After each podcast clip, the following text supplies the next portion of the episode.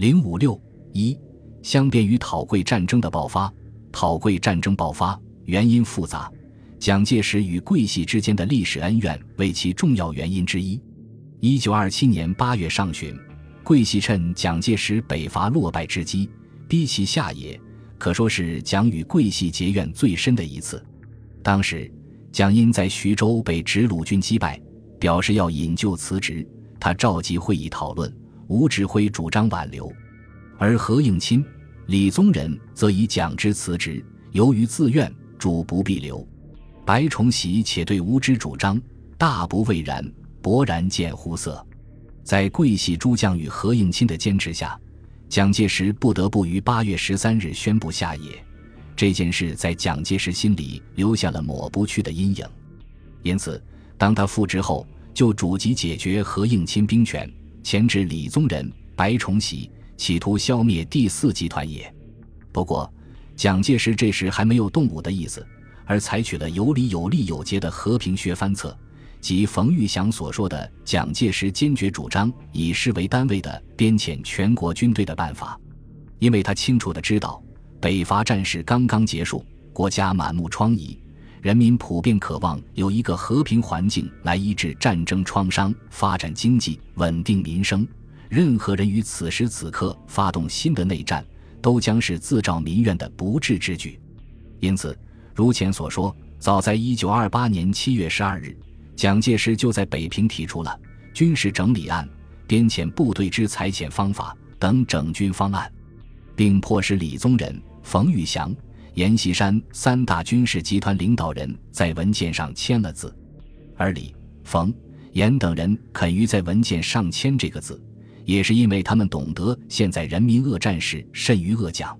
东北易帜、南北统一后，蒋介石于一九二九年一月一日至二十五日在南京召开全国编遣会议，经过激烈争吵，十七日终于通过国军编遣委员会进行程序大纲十七条。这是一个绝对有利于蒋介石中央政府军，而不利于桂系及其他集团军的编遣方案。它全面施行以后，不仅各集团军先前享有的委派人员、调动军队的权利被蒋介石轻而易举地收归中央政府，而且军事实力也将远逊于以蒋介石为首的中央政府军。蒋除中央直辖海军编遣区的海军外，还拥有第一级中央直辖部队两个边检区，总计二十二个师的陆军，其他各集团军则至多不过十一个师，仅为蒋介石中央政府军的一半。据训练总监部部长何应钦说，截至一九二九年三月二十七日，中国国民党第三次全国代表大会第十次会议时，蒋介石中央政府军中的第一集团军已缩编为十三个步兵师、一个骑兵师、两个独立旅。三个炮兵团，一个交通团，约二十四万余人；中央直辖部队共编为十二个师，两个步兵旅，约二十二万人，总计四十六万余人。而缩编后的桂系第四集团军却只有十三个师，约二十三万人，刚好是蒋介石中央政府军的二分之一。由此看来，蒋介石的和平学藩策正在稳步推行。桂系不甘心坐以待毙。于是决心武力抗蒋。一九二九年二月十九日，桂系不顾全国编遣会议刚刚通过的程序大纲的有关规定，利用行将裁撤的武汉政治分会，一决改组所辖湖南省政府，并密令叶奇、夏威两师入湘解决鲁涤平、谭道源所部武装。二十一日，武汉政治分会如实电明蒋介石，中央政治会议及国民政府各委员。由于鲁涤平对所属武汉政治分会的指导监督任情阻抗，经该会常会议决，以免其本兼各职，所依湖南省政府主席一职，改由该省政府委员何健继任。同日，李宗仁托辞治疗目疾，秘密离开南京，前往上海，入湘桂军下微部李明瑞旅、叶奇部杨腾辉旅进驻长沙，鲁涤平率部走平刘后退入江西。二十二日，叶奇率部攻常德谭道元部，李明瑞、杨腾辉旅移师浏阳、李陵，追击鲁涤平部。这就是人们通常所说的湘变。值得一提的是，有迹象表明，对于湘变，蒋介石事前是有所闻的。据当时国民党机关报《中央日报》报道，鲁涤平出走情形：二十日夜半，鲁接下游电告，为乡局已无法维持，请其速即通电下野。鲁得电后，即通知省府委员及乡省军事长官，定于二十一日上午七时召开紧急会议，一面令驻省所部预备开拔。七时许，鲁率马便多人。由南门外驻威港司邸赴省府会议。宣文里，杨部队已距省员甚近，形势紧急，乃中途折回，竟率师部直辖部队及带月旅全部仓皇出走，由东屯渡向浏阳退去。此报道应该说是可信的，有鲁涤平自己的谈话为证。在上月二十日下午，已接到武汉方面进兵警报，当时部下群情奋激。欲以乡省几经蹂躏，凯窃小玉，并表示欢迎何键来省主持乡政。二十一日七时，武汉兵到，本人即率所部两团退出南门及贾水道来京。两相比较，说鲁涤平事先接到了电报是共同的，不同的只是一说二十日夜半，一说二十日下午。前者直说电报来自下游，后者未明言。至于鲁涤平接到电报后，为组织抵抗，便主动退去，则是完全一致的。这种情况表明，蒋介石虽事前知道了武汉的进兵警报，但并未要求鲁涤平组织抵抗，而是要他通电下野，主动撤退，采取了先礼后兵的隐忍态度。相变发生后，南京国民政府的第一反应是湖北此举破坏中央威信成分不小，倘中央不能制止，则地方割据之形势历程。为维持中央威信计，断难照准，但仍没有放弃和平解决的努力。用蒋介石的话说，中央当以最大努力避免军事行动。冯玉祥也证实，自相识发生，中央宽大为怀，促其反省。当时曾叠电垂询玉祥意见。二月二十四日，蒋介石携行政院院长谭延闿亲赴上海，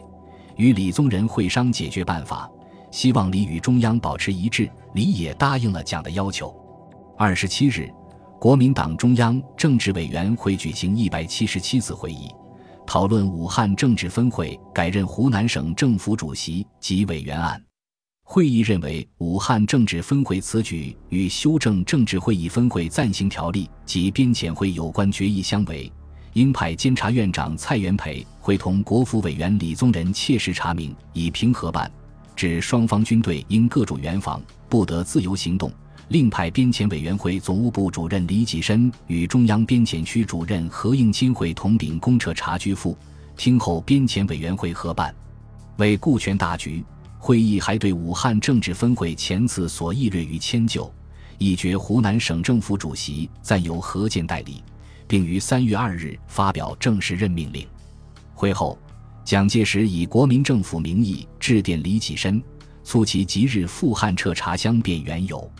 三月七日，针对社会分传蒋介石正在调兵遣将、决议用兵一事，蒋特地致函李宗仁，解释说：武汉自兄来京后，领导无人，中央因鞭长莫及，急等于无，而兄之命令亦不能有效。中央为防范计，且为威信计。皆不能不调度军队做正当之护卫，绝不愿轻启战端。只要于威信不失，则于是无不可从长计议。这封信清楚表明，蒋介石虽然在备战，但还是为和平解决相变留有空间。他强调调度军队目的在防范，是为了正当护卫。他绝不愿轻启战端，只要中央威信不失，于是无不可从长计议。也就是说。如果桂系能具就事论事之精神，以中央决议为最后之判断者，能给蒋介石中央政府一个就坡下驴的机会，战争并不是不可避免的，起码也可暂时避免。对于核战问题，相变之初，桂系内部的意见不尽一致。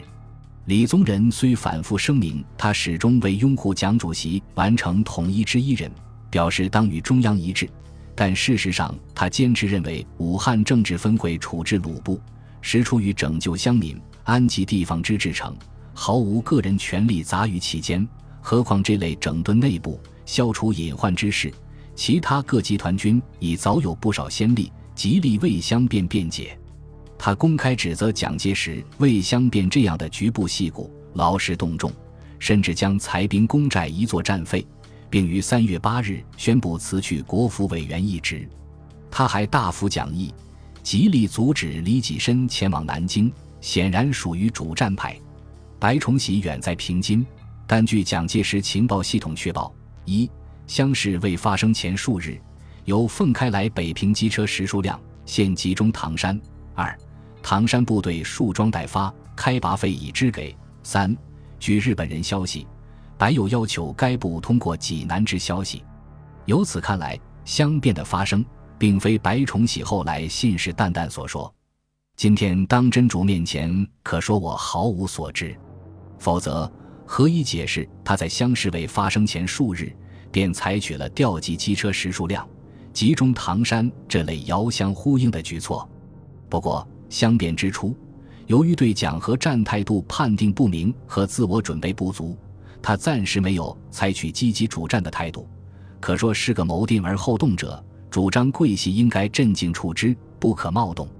三月五日，他复电李宗仁说。对解公所提条件，此次我方政略、战略均处于不利地位，不如暂时忍耻接受其条件，然后将北方各师以边遣为名调回武汉，整理两湖。第一条件则不成为重要问题，概可承认。至于第四改组两湖省政府，应须得我方同意，亦无不可。请迅速表示，以免夜长梦多，否则一旦决裂。我方兵力南北分离，未必能操胜算。直到三月八日，李宗仁公开通电辞去国府委员、军事参议院院长，决心与蒋一战时，他才改变态度，开始与李宗仁等谋划对蒋作战的军事部署，表示将来我方主力四应用大江南岸，尽可以直取江宁，退役足以占领湘赣，与越方紧为衔接。至于湘变的实际发动者胡宗铎等人，更是表现强硬，毫不让步。不但明确表示他们对乡事的处理与政治分会条例没有抵触，而且拒不执行国民政府下达的双方军队各回原防、不得自由行动的命令。三月四日，以上命令已下达五天，入湘桂军叶奇部仍在益阳继续进击谭道源部，并于五日进驻清水潭。十三日。又过了九天，叶骑部还在攻击前进，占领常德，迫使谭道源退守湘西桃园、大庸等地。但是三月十六日，胡宗铎等人却致电胡汉民、李济深，专责蒋介石调集皖赣境内各师向长江上游进兵，显无和平诚意，并请示胡、李二人，如蒋军窜入湘鄂境界。直部是否应迎头痛击，以保中央威信之处？其对抗到底的决心暴露无遗。蒋介石看到胡宗铎等人已不把他视为中央政府的代表，指导战争已不可避免，其发电之日及密令动员之时，日内必实行向中央各师袭击，而即以迎头痛击之词污指中央为容首。他一面命令叶奇等迅即遵令停止军事行动。克日退回原防，无德故为，志干法纪，以免加紧部署军事，令所部各师迅速完成战前准备。三月二十六日，蒋介石最后下达讨伐桂系令，称此次逆谋是为李宗仁、李济深、白崇禧等欲有共同计划之叛乱行为。李宗仁、李济深、白崇禧等着即免去本兼各职，听候查办。讨桂战争正式爆发。本集播放完毕，感谢您的收听，喜欢请订阅加关注，主页有更多精彩内容。